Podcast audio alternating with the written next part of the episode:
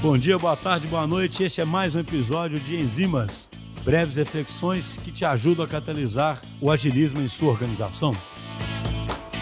Olá pessoal, tudo bem? Aqui quem está falando é o Luiz Orlando, mas todo mundo me conhece só por Orlando. Hoje eu sou o Product Manager barra Scrum Master aqui dentro da DTI e vim falar um pouquinho sobre geração de valor para vocês. Atualmente, né, hoje em dia, algumas organizações de tecnologia já conseguiram atingir uma posição de destaque na mente do, de, de, alguns clientes. Né? Elas conseguem transformar clientes em parceiros, né? gerando informações úteis, promovendo marca e atraindo novas fatias do mercado para ela. Mas como que essa organização consegue fazer isso? Eu posso dizer que seu diferencial está muito na geração de valor, que permite superar as expectativas é, do, dos clientes, é, dos parceiros e fazer com que eles se apaixonem por sua marca e por sua empresa. Bom, mas aí muita gente se pergunta, né? Como essas organizações fazem isso? Como eles geram todo esse valor, esse, essa paixão? E o que, que realmente é esse bom valor? O que, que é, como, como que eu faço para gerar valor? Bem, eu posso dizer que a grande maioria das empresas hoje são conhecidas por fazer o produto de uma forma correta, mas deixam de lado uma coisa muito importante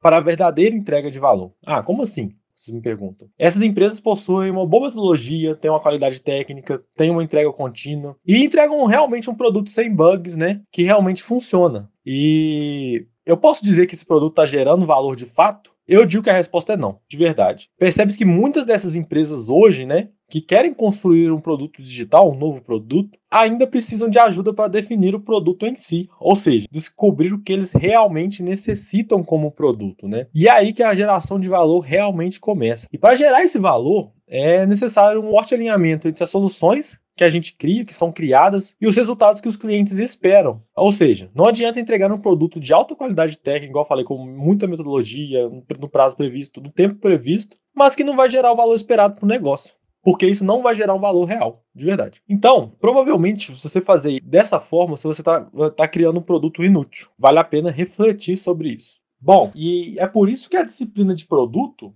tem se tornado cada vez mais importante e é tão importante assim. E olha, não são só as pessoas de produto que devem ser obcecadas por essa geração de valor que eu estou falando, não. O que eu quero dizer com isso? Esteja você vindo no papel de gestão de produto, gerência, etc., de liderança, do design, do marketing, engenharia, de desenvolvimento. Alinhar o desenvolvimento do produto à geração de valor também é uma responsabilidade sua e engloba administrar os conhecimentos que você possui, conhecimento da sua área, os princípios e as ferramentas para que se produza os melhores resultados e que esses resultados estejam alinhados ao negócio para a empresa dona do produto, para também para os usuários e principalmente para o time de desenvolvimento que está trabalhando naquele produto. Isso sim é gerar valor.